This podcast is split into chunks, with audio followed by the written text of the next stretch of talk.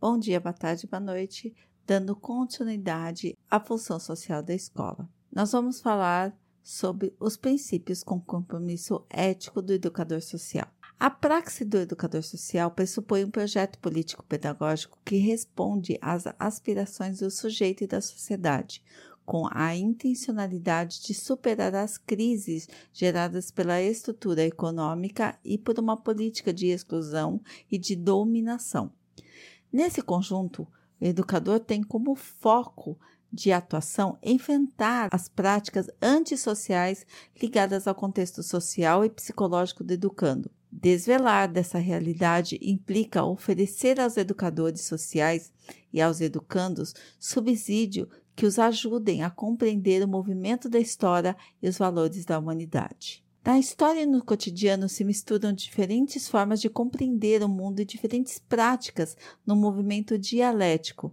Nesse sentido, é que defendemos uma permanente atitude crítica, o único modo pelo qual o homem realizará sua vocação natural de integrar-se, superando a atitude de simples ajustamento ou acomodação, aprendendo temas e tarefas de sua época. Freire, de 1981, página 44. Além dos depoimentos de Benedita e Rosa, que nós vimos no vídeo passado, acredito que Walter, educador de um programa social, sintetize em seu depoimento as ideias de um compromisso ético dos educadores sociais. Sempre tive a ideia de fantasiar, sonhar, desejar a conquista de algo que me satisfizesse, que me fizesse sentir importante. Bem, em reflexão com a história, busquei nas minhas lembranças muitos desses momentos de fantasiar a realidade e as reais necessidades dessas fantasias. Fantasiando, eu aprendia, fantasiando, eu superava meus traumas. Era uma realidade triste, marcada pela miséria, pela desestruturação e conflitos familiares decorrentes do alcoolismo dos meus avós, brigas constantes, do barraco de madeira que chovia dentro, muitas vezes do fubá para se almoçar, do preconceito advindo de outras crianças e adultos, enfim, de todas essas situações presentes na realidade.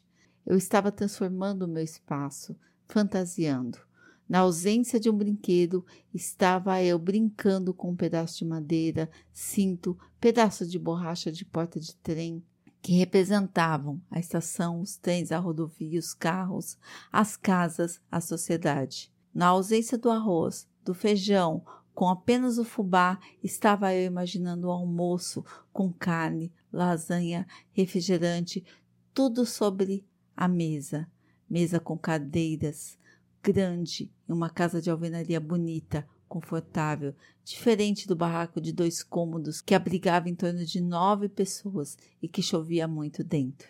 Na minha fantasia se passava essa imagem. Porém, na realidade, eu estava sentado numa cama toda quebrada, escorada com blocos ou em um banquinho velho. Até hoje é assim, fantasiando, idealizando o resultado, as conquistas, as mudanças, vejo tudo acontecer. Essas experiências, para mim, são uma aprendizagem que se alimenta da fantasia e do desejo. O significado da minha vida, a chama que me alimenta, pode estar nessa idealização, nessa busca de reconstruir, de recriar o universo que vivencio. Por meio da fantasia, encontro forças para encontrar e buscar construir e realizar projetos futuros, e isso gera energia, afetividade, para que haja a busca do objeto de aprendizagem. Porém, as dificuldades e sofrimentos não podem me abater. O que percebo entre nós educadores é a alegria e a esperança que temos em nós mesmos e nos meninos e meninas que cuidamos de mudar nossas biografias e a história. Essa história é o que me levou ao compromisso com os adolescentes. Walter, nome fictício, extraído de caderno de campo e registro de depoimentos de 2010. Na síntese de Walter e nos depoimentos anteriores, podemos perceber que o compromisso ético é construído a partir de um lugar social seu depoimento com os demais traz a marca das biografias como elementos impulsionador no processo de aprendizagem e no desencadeamento da solidariedade. O compromisso ético do educador evidencia-se pelo testemunho de coerência entre discurso e ação. No sentido cristão, o Verbo se fez carne. A existência humana se apresenta com um constante arriscar-se pela liberdade e pelo exercício da criatividade. Ao testemunhar o compromisso ético, o educador assume riscos.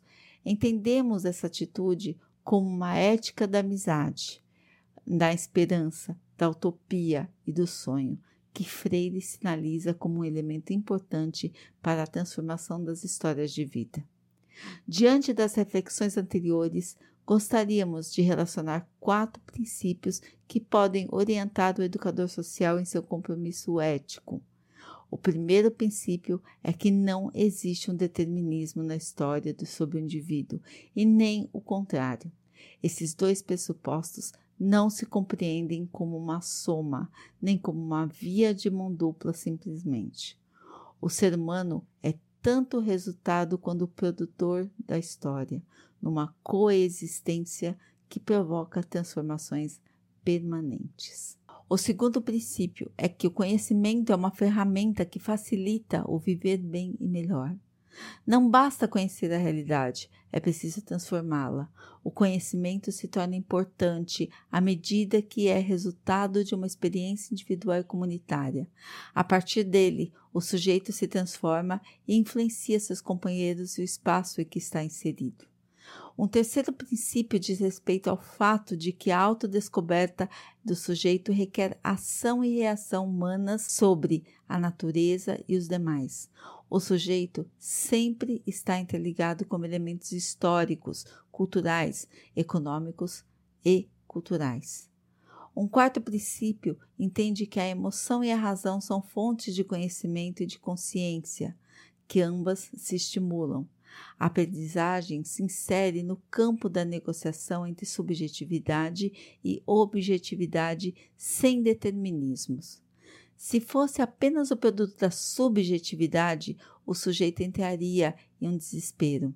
Se se restringisse à objetividade, não suportaria isso e cairia na loucura. Um sujeito saudável e maduro sabe articular dimensões. Às vezes, necessita deixar-se conduzir um pouco pelo mundo externo, outras vezes, deve irromper contra ele, sempre por uma perspectiva de correspondência. Esse conjunto de princípios fornece uma arquitetura que ajuda o educador a recorrer à criatividade para enfrentar as dificuldades inerentes à sua função, em vista de uma ética civilizatória. A praxis do educador é a expressão de seu compromisso ético.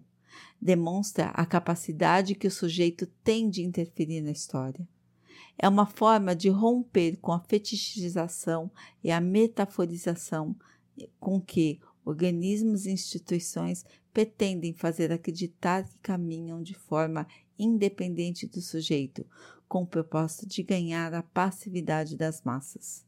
Gramsci, 2000, volume 3, página 372. Finalmente, a ética ou o compromisso do educador talvez seja a manifestação dos últimos recursos disponíveis para a proteção da criança e do adolescente das perversidades advindas do movimento de globalização ou da própria humanidade.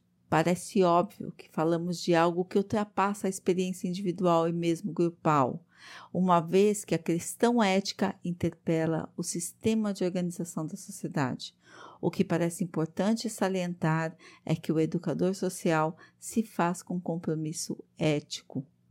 Só a corresponsabilidade solidária, com validade intersubjetiva, partindo do critério de verdade vida-morte, talvez possa nos ajudar a sair com dignidade no tortuoso caminho sempre fronteiriço como quem caminha qual equilibrista sob a corda bamba, entre os abismos da cínica insensibilidade ética irresponsável para com as vítimas ou a paranoia fundamentalista necrofílica.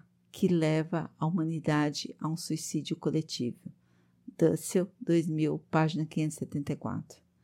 Neste conjunto de observações, podemos entender que se o sujeito nem sempre faz estritamente aquilo que deseja, pode, contudo, interferir na história e em sua biografia e alterá-las.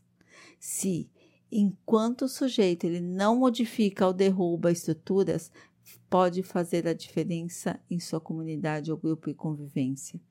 Eis aqui uma das razões da pedagogia social. E assim nós terminamos essa parte sobre, que fala sobre a função social da escola. Então, que tenha uma ótima semana e até o próximo vídeo.